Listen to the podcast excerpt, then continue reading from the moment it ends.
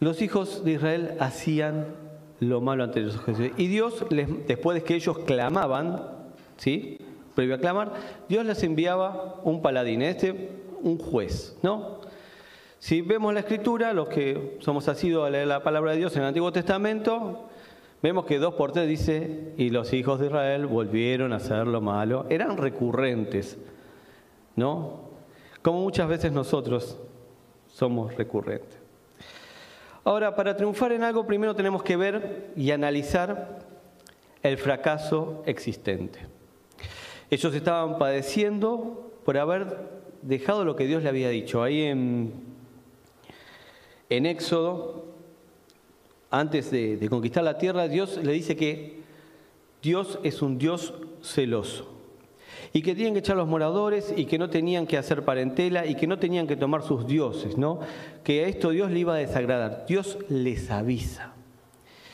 Y una primera consideración que podemos tomar es que somos avisados de parte de Dios, por medio de una palabra, por medio de un mensaje. ¿eh? Muy pocas veces podemos decir yo no sabía. En realidad sabemos, pero decidimos muchas veces alejarnos de Dios. Claro, viene la calamidad, viene la aflicción, y cuando no nos estamos apoyando de Dios, claro, eh, la amargura es mucha, y clamaron. Y el Señor les dio contestación porque les dice en el verso 8, dice, y Jehová envió a los hijos de Israel un varón profeta, el cual les dijo, así ha dicho Jehová, Dios de Israel, y les menciona que él los sacó de Egipto, que Dios los sacó de casa de servidumbre, ¿no? que lo libró de los egipcios, ¿no?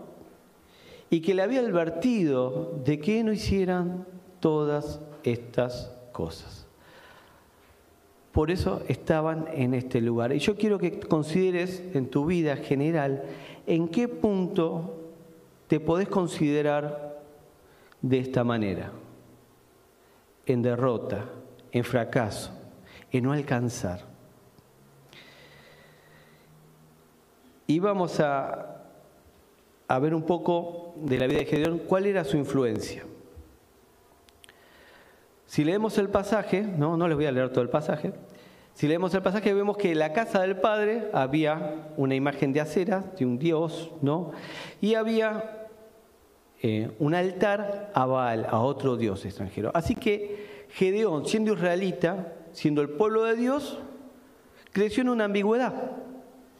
Conocía de Jehová, sí, conocía de Jehová, pero también adoraba a otros dioses. Ahora, él se crió de esta manera. A él le seguramente le parecía normal, ¿sí? Aunque si alguna vez le llegaba la palabra, se iba a dar cuenta de que las cosas no estaban bien. Otra cosa para analizar, ¿cuántas veces vivimos en una ambigüedad en nuestra vida? O fuimos criados en un hogar ambiguo, donde se decía una cosa y se hacía otra, donde se alababa a Dios, pero también se tomaban algunas cosas que no eran de Dios. Y yo pensaba, bueno, ¿qué era la idolatría? Bueno, en casa no se le prendía ninguna vela a ningún santo ni nada, pero había ciertos temas que eran idólatras, ¿no? Mi papá le encantaba cantar, le encantaba la ópera, en exceso. En un tiempo, no fue toda su vida, porque la verdad que no fue, es un gran hombre de Dios, pero se ha quedado en casa porque en la radio estaba la ópera y justo era la que él quería. O ha faltado alguna reunión porque ha ido a algún lugar a escuchar ópera. ¿Por qué? Porque en su vida era, era fuerte. ¿Qué es un ídolo? Un ídolo es cuando yo pongo algo a la misma altura que Dios. Y puede ser, mi papá era la música y nos heredó eso, porque nosotros nos, horas cantando, horas cantando podía pasar y con euforia y te llena, ¿no? ¿Eh? Hoy aprovechamos ese caudal de voz para alabar a Dios, pero se cultivó ¿eh? Eh, en eso que mi, papá nos transmitía. Pero en cada uno puede haber cualquier otra cosa. Quizás no es el canto. Quizás algo que de chico te fueron machacando, ¿no? Que uno después de grande lo toma con normal. Era muy normal, hoy bueno, está el feminismo, hay un montón de cosas que despertaron otras, y en algunas cosas como sociedad vamos avanzando, ¿no? Pero vivíamos en una sociedad machista. Mi papá era, era machista. ¿eh? Y muchas veces su palabra era, era autoridad en casa, pero era más autoridad que la de Dios. Bueno, si yo lo digo, es lo digo. Pero mira, la Biblia no dice esto, acá se hace lo que yo digo, ¿no? Ya, y mi abuelo, bueno, ni hablar. Y dice la escritura que la tosudez, ¿no? que cuando yo me pongo duro y no hago lo que Dios dice, se toma como pecado de idolatría. Cuando yo no escucho la voz de Dios, cuando yo ando por mis caminos, cuando yo escribo el libreto de mi vida, es tosudez. Y soy idólatra, porque me estoy poniendo mi pensamiento, lo que yo siento, a la misma altura que Dios. Bueno, esto es lo que había pasado con el pueblo de Israel. Y en lo que se había habituado Gedeón. Pero es una historia de triunfo esta, y no queda ahí. Y en el verso 11, versículo maravilloso, dice, y vino el ángel de Jehová y se sentó debajo de la encina que estaba en Ofra, la cual era de Joás Abiserita y de su hijo Gedeón, y estaba sacudiendo el trigo en el lagar para esconderlo de los madianitas. Y el ángel de Jehová se le apareció y le dijo, Jehová está contigo, varón esforzado y valiente.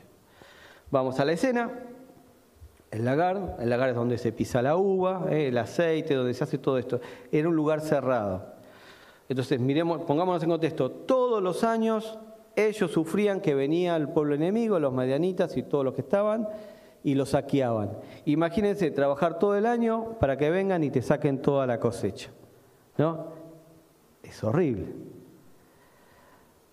Ahora, me encantó la actitud de Gedeón, porque no se sentó a quejarse, ni mandó un siervo a hacerlo. En el medio de la adversidad, Gedeón estaba trabajando. Y yo pensaba, ¿cuántas veces trabajamos en lugares incómodos, no?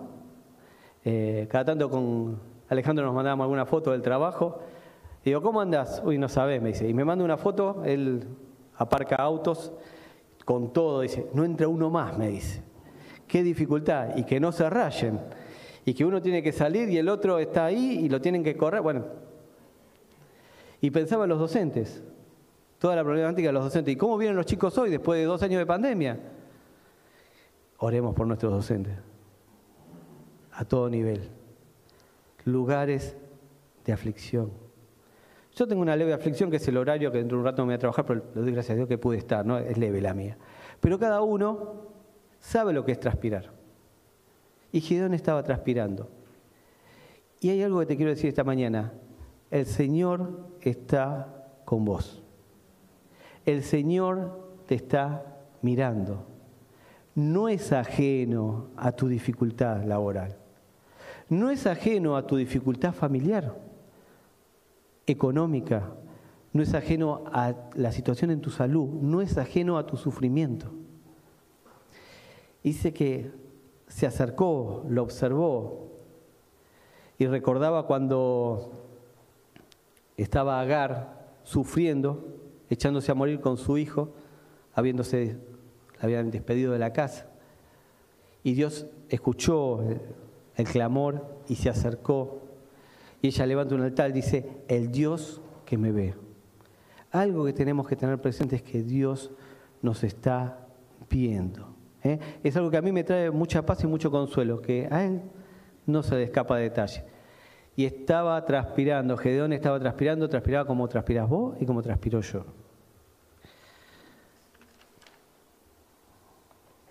Ahora, se le presenta al Señor, en el verso 12 le dice, Jehová está contigo. Y esta es la primera palabra que tenemos que tomar. Jehová está contigo. Miren, la aparición del ángel de Jehová es una cristofanía, una teofanía, es una aparición de Dios, de Cristo en el Antiguo Testamento. ¿sí? Gedeón está hablando con el Señor. En un primer momento no se dio cuenta con quién estaba hablando, como nos puede pasar a nosotros. No nos damos cuenta con quién estamos tratando o quién está de nuestro lado. Tiene que pasar tiempo. Y va transcurriendo el tiempo y le dice, esforzado y valiente. Ahora, esforzado y valiente me sonaba de algún lado, ¿no? ¿De dónde le suena esforzado y valiente? De, de, Josué. Mira que te mando, que te esfuerces y seas valiente. ¿Cuántas veces lo repite? Como tres veces. Hasta el pueblo le dice, vamos a estar con Moisés, vamos a estar con vos. Pero vos esforzate y sé valiente. No le quedó duda a Josué que tenía que esforzarse y ser valiente. ¿Sí? ¿Y era un hombre esforzado y valiente? Sí. Un líder, ¿eh? un estratega de, de guerra, fue sacerdote, fue juez. Josué fue todo para Israel en ese momento. Ahora, Dios se le presenta a Gedeón, una persona que era idólatra, una persona que había criado en una ambigüedad, y le dice, esforzado y valiente, y Dios está contigo. Gedeón vio su circunstancia, y empezó a excusarse, ¿no? Como vos en esta mañana, por ahí te estás escuchando decir, sí, si Dios está conmigo, vos sabés lo que a mí me está pasando, vos sabés por lo que yo estoy pasando. Y Gideón le, dice, uy, si, si Dios está conmigo, dice, respondió en el 13, a Señor mío, si Jehová está con nosotros, ¿por qué nos ha sobrevenido todo esto y todas estas cosas de sus maravillas, ¿no? Y todo lo que pasó, que nos sacó de Egipto y todo, dice, y dice, y nos ha entregado en manos de Madián. Bueno, yo cuando leía el relato de, la excusa ¿no? y del reclamo que le hace al Señor, me maravillo por un, par de cosas. La primera es que el Señor no lo interrumpió. Dejó que se descargara. Cuando nosotros vamos al Señor, el Señor no nos interrumpe. Espera que le demos nuestros argumentos. Ahora, ¿los argumentos que Gedeón le estaba presentando eran válidos? No. Vemos en el verso 8 que Dios le mandó profeta y les explicó por qué le estaba pasando esto. Ahí en Éxodo sabían lo que no tenían que hacer. Entonces estaban en el lugar donde estaban por, por la conducta que habían tenido. A veces estamos en prueba, pero muchas veces llegamos a un lugar porque decidimos ir en esos pasos. Pero si no, no se lo reclama. Dice, entonces dijo, ah, Señor mío, Ah, verso 14, no nos vamos a saltar. Y mirándole Jehová, le dijo, ve con esta tu fuerza y salvarás a Israel de la mano de los marianitas. ¿No te envío yo? Respondió entonces, verso 15, ah Señor mío, ¿con qué salvaré yo a Israel? He aquí mi familia es pobre en Manasés y yo soy el menor de la casa de mi padre. Bien, Ahora, esforzado y valiente le dice primero. Y ahora le dice, vas a salvar a Israel, vas a darle libertad a Israel. Gedeón cuando dijo esforzado y valiente habrá mirado por el costado y dice, ¿me decís a mí? ¿Estás seguro? Y ahora que le dice, vas a tenés que ir a salvar a Israel, también habrá mirado y dice, ¿estás conmigo el Señor o hay alguien más acá? Esforzado y valiente, anda y vas a derrotar. Y se siguió excusando. Y es la palabra de Dios también para tu vida, dice. Vas a derrotar, vas a tener victoria en medio de la aflicción. Y uno se pregunta, como se preguntaron los discípulos, denle de comer, dijo a, la multitud. Y los discípulos preguntaron, ¿con qué? Hay cinco mil personas, sin contar mujeres ni niños, dice. 200 mil denarios no alcanzarían, dice. Y nos pasa, Vas a triunfar en la aflicción. Y uno se mira y le pregunta al Señor, ¿con qué? ¿Con qué? Y el Señor le dice como a Moisés, no te envío yo. A vos te toca obedecer, a mí me toca obedecer.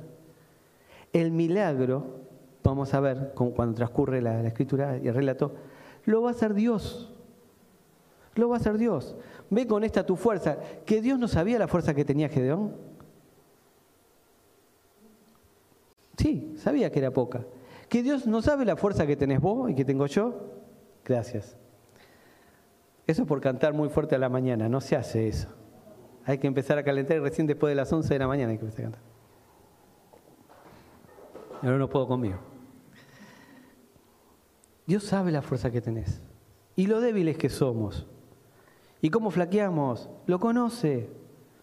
Igual nos manda porque no vamos en nuestro poder o en nuestro nombre, sino vamos a vencer en nombre del Cristo Jesús, en su poder. Como se decía, me gloriaré en mis debilidades. ¿Por qué?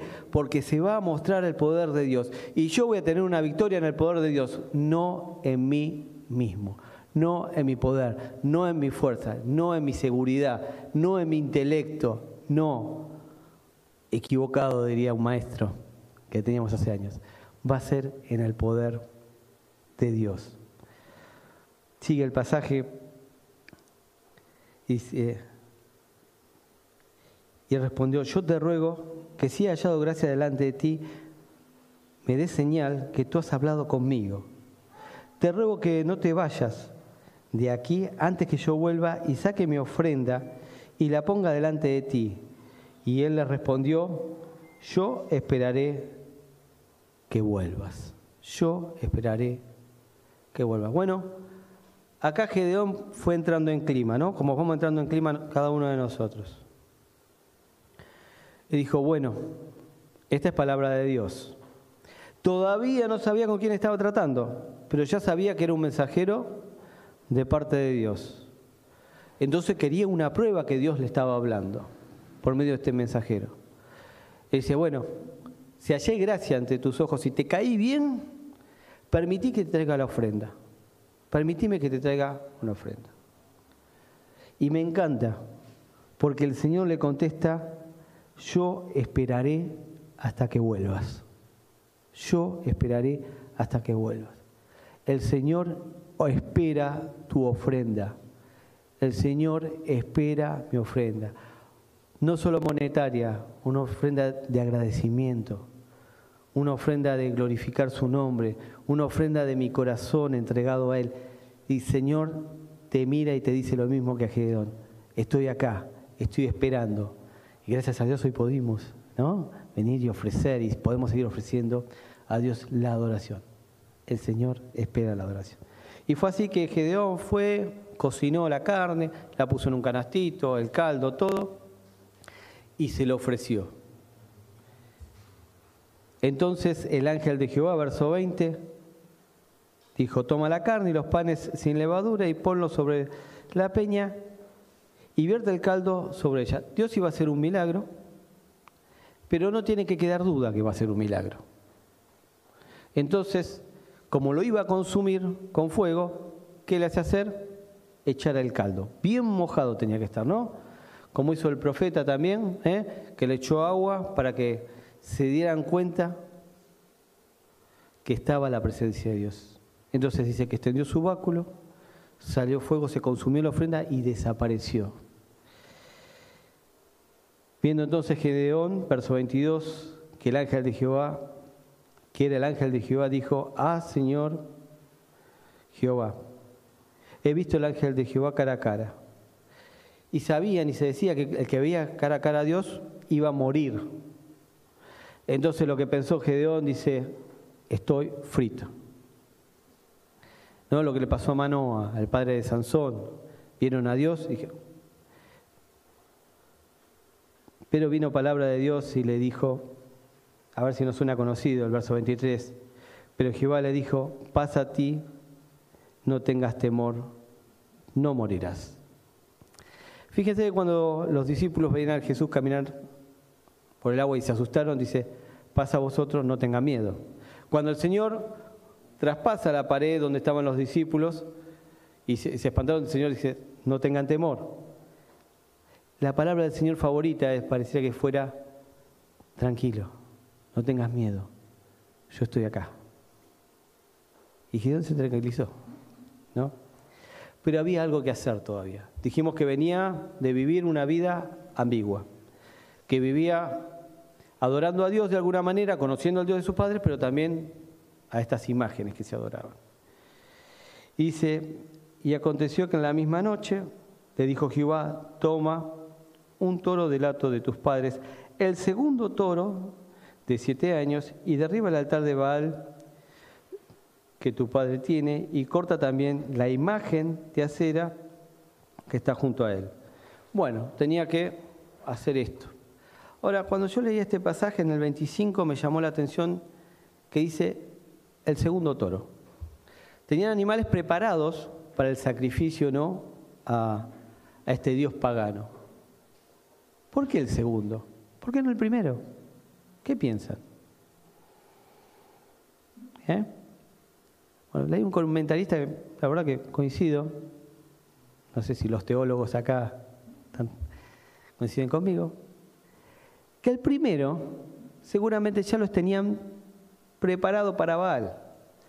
Ya le habían hecho algún ritual, ya, lo, ya lo estaba engordado, ya tenía, ya estaba destinado a la idolatría. Y el Señor no quería ese. El Señor no lo quería. Este no, el segundo. Y esto me hacía pensar en, en David, cuando le dice a Dios, crea en mí un nuevo corazón, que te glorifique, que haga lo recto delante de ti. Y es lo que Dios quiere en esta mañana. No quiere el corazón idólatra, no quiere la mezcla. Miren, hay algo que a Dios aborrece, que es la mezcla. Y lo vamos a ver.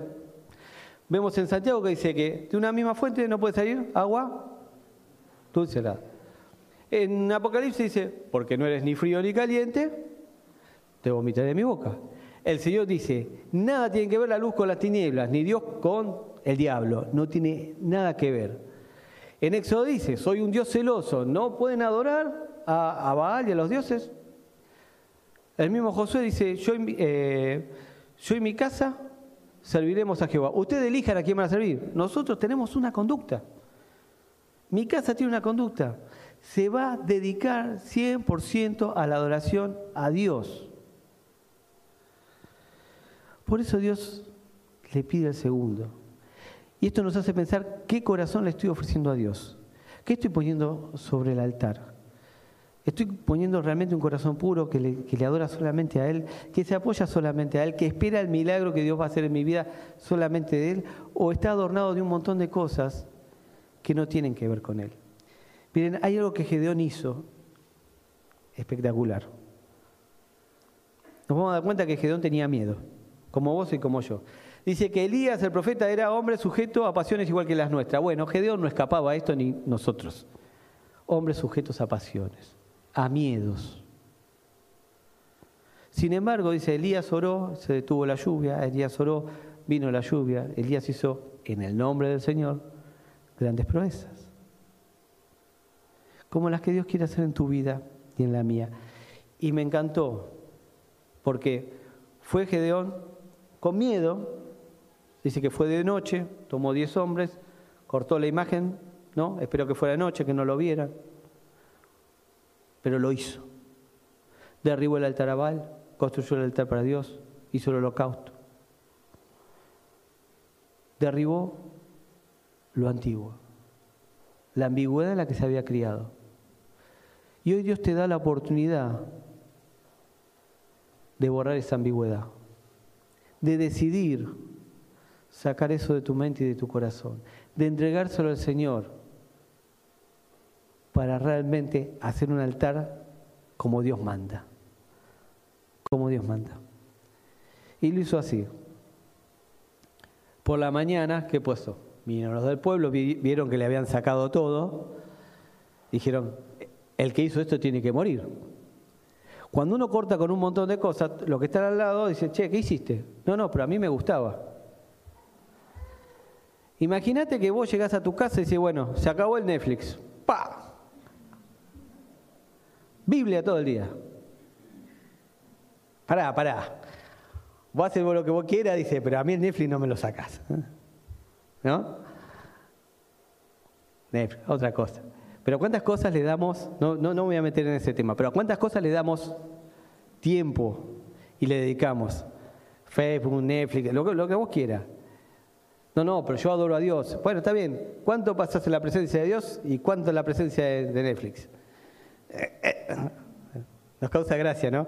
No nos damos cuenta, pero hoy la tecnología hizo un gran Gran avance, pero también un gran mal.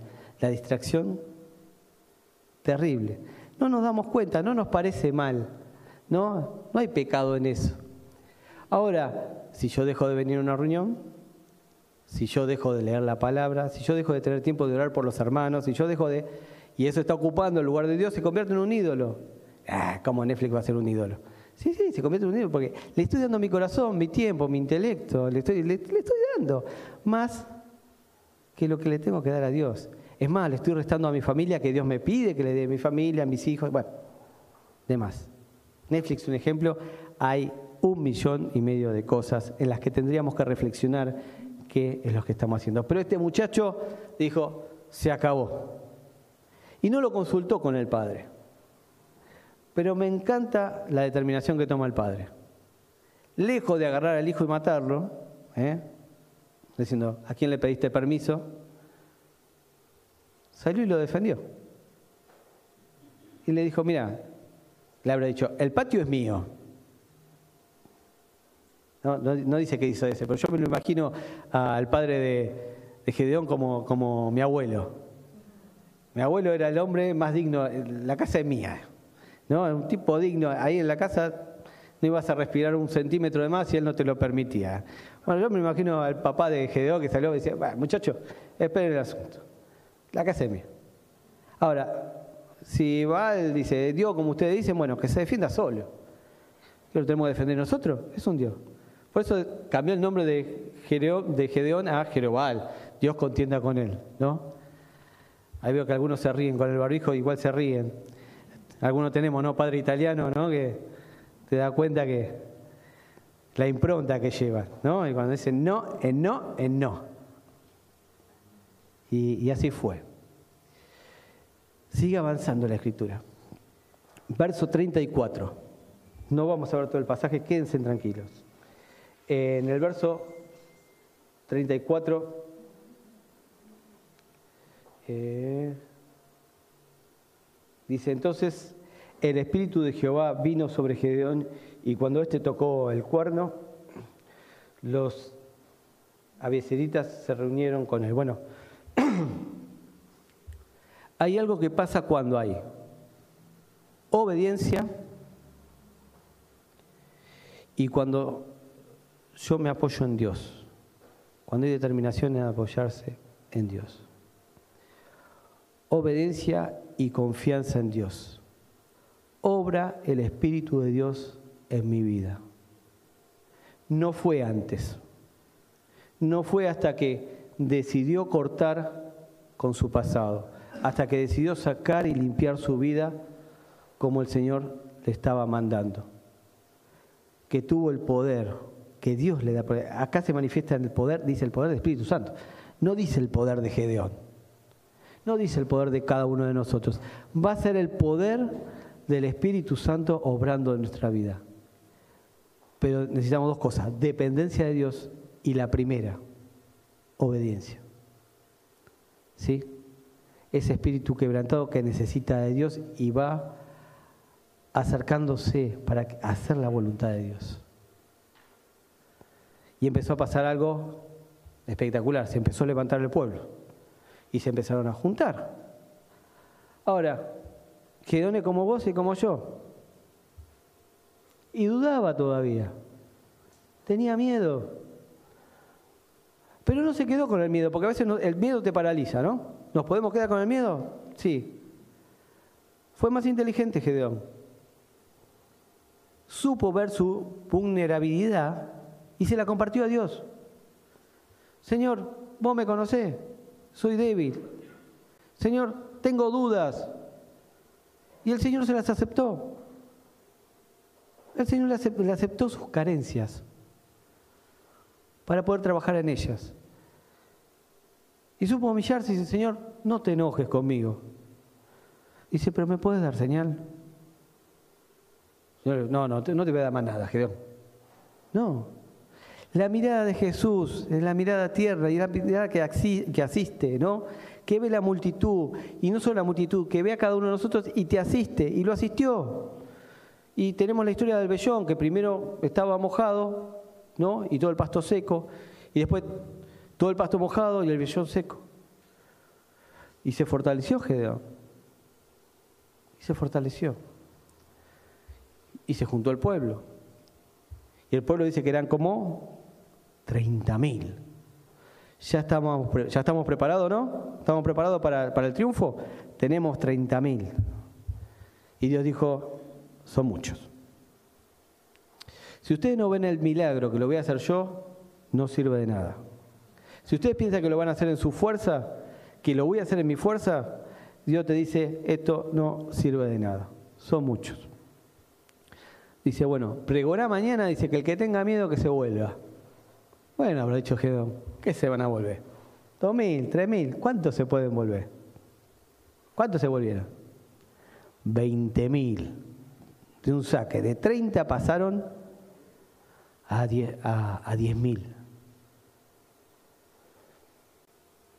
¿Y ahora? Bueno, seguimos, dijo Gedeón. Y Dios le dice, no, no, Gedeón, son muchos. Son muchos. Bueno, ¿y qué hacemos? Bueno, tráelos a, a las aguas, dice que te los voy a probar. Dice, el que yo te diga va a ir, el que no, no. Bueno, Señor, que tomen agua. Dice, el que se inclina, ¿no? que se pone en la rodilla para tomar el agua, este no va. El que agarra con la mano y se la lleva a la boca, ese va. Bueno, a ver, ¿cuánto quedaron? 300.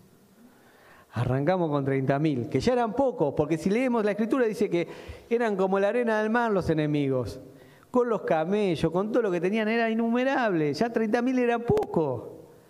De 30.000 pasan a 10 y de 10 pasan a 300.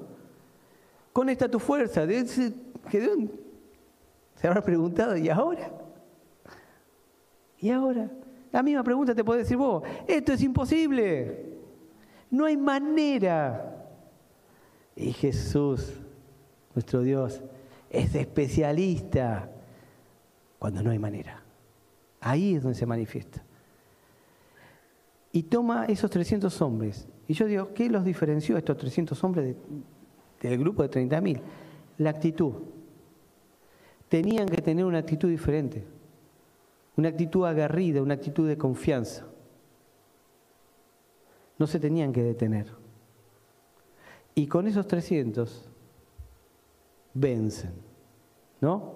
Recordamos el relato, iban a gritar con una trompeta, con el cántaro, por Jehová, por Gedeón, y no tuvieron que sacar espada, nada, dice, cada uno se, dice que se, acuchillaban entre ellos, ¿sí? Porque vieron un espectáculo terrible, y, no sabían qué pasaba. Después sí, el pueblo de Israel lo siguió y los casó, como quien dice.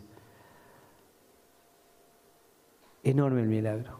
Y yo pensaba, Dios, tenés que trabajar en mi vida como la de Gedeón. A mí me pasa igual. Nos pasa igual. Nos criamos en ambigüedades. ¿Cuántas cosas con el tiempo nos vamos sacando? y todavía nos tenemos que sacar. Y Dios tiene que obrar. Tiene que haber una decisión. ¿Qué quiere Dios? Tu corazón. Quiere un corazón íntegro. No quiere uno lleno de idolatría.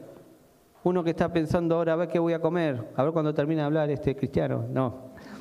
Eh, uno que esté, sí, ya conozco, ya identifiqué mi problema, Señor, lo voy a trabajar con vos lo voy a trabajar con vos. Te quiero entregar lo mejor, porque sé que sos hoy cantamos que es un Dios bueno. Quiere que le diga, Señor, tengo miedo. Sí, quiere escucharlo. Quiere escucharlo que diga, Señor, con mis fuerzas no puedo. Quiere escucharlo. Porque lo sabe, pero lo quiere escuchar. Pero te quiere hablar, te quiere decir, yo estoy con vos yo estoy con vos. Jesús se acercó hoy a vos, personal, para asistirte, para asistirte en tus miedos, en tus luchas, para darte la victoria en lo que te sentí fracasado. Dios quiere que en esta mañana podamos adorar a Dios como lo hizo Gedeón, que entregó su vida que no le importó ir en contra del sistema, ir en contra de la casa de su padre, desarraigar cosas viejas, tenerlas por, por basura para aceptar las cosas nuevas, para aceptar lo que Dios le traía. Que no le importó mostrar y desnudar su alma delante de Dios y mostrarle su necesidad. Miren, el Señor lo conocía tanto a Gedeón que le dice, mira, si todavía tenés duda, todavía tenés miedo, bajá, descendé al campamento enemigo y escuchá lo que dicen. Y lo hizo Gedeón. Porque tenía miedo, porque si no le hubiera dicho Dios, no, no, ya está, Señor, no hace falta, ya está. Con lo del vellón ya estaba. No, no. Aceptó la oferta del Señor. Y yo puedo aceptar la oferta del Señor. Sí, Señor, mostrame Sí, Señor, quiero escuchar la victoria antes de verla. Sí, Señor, necesito aferrarme de esa victoria antes de... Y escuchó. Y una vez que escuchó lo que decían los enemigos, que ya estaban liquidados, dice que se fortaleció. Se levantó y le dijo al pueblo, bueno, mañana vamos, vamos a ver la semana que viene, vamos a, ver, vamos a la victoria la semana que viene. ¿eh? No, se levantó en el momento y dijo, hoy Dios ha entregado al pueblo. Es hoy. Vamos, no perdamos tiempo. No hay tiempo que perder. No es para mañana esta decisión, es para hoy. Hoy tenés que decir delante de Dios. Hoy no tenés que perder tiempo. Hoy tenés que aferrarte a la promesa de Dios y hoy tenés que pedirle a Dios que te dé las garantías en el oído y en el corazón. Miren, a lo largo de, de los años de caminar con Dios, uno va pasando por este tipo de experiencias. Y yo tuve una particular donde vi que me pasó como, como Gedeón. Que todavía la bendición estaba por venir. Estaba lejos, ¿eh? Y tenía la, mi economía, mi vivienda, tenía todo en ruinas. Pero la confirmación y el poder del Espíritu me hizo estar alegre. Yo no lo podía explicar, pero tenía la garantía de que Dios iba a contestar y que Dios iba a dar victoria ¿Y qué cree que pasó? Fue así. Dios no falla. Dios lo que promete, lo cumple. Y lo cumplió y lo cumplió con creces. Y yo vi como Dios cambió la realidad. La cambió. Y no eran mis fuerzas, no era mi experiencia. Yo lo único que hice era clamar delante de Dios. Fue acercarme a Él de todo corazón. Y con eso alcanzó. Dios hizo todo lo demás. Por eso Dios con, con poco hace mucho pero con nada lo hace todo. Dios no necesita grandes cosas de vos. Un corazón que se le acerca, un corazón sincero que va con todos sus problemas y Él los quiere escuchar.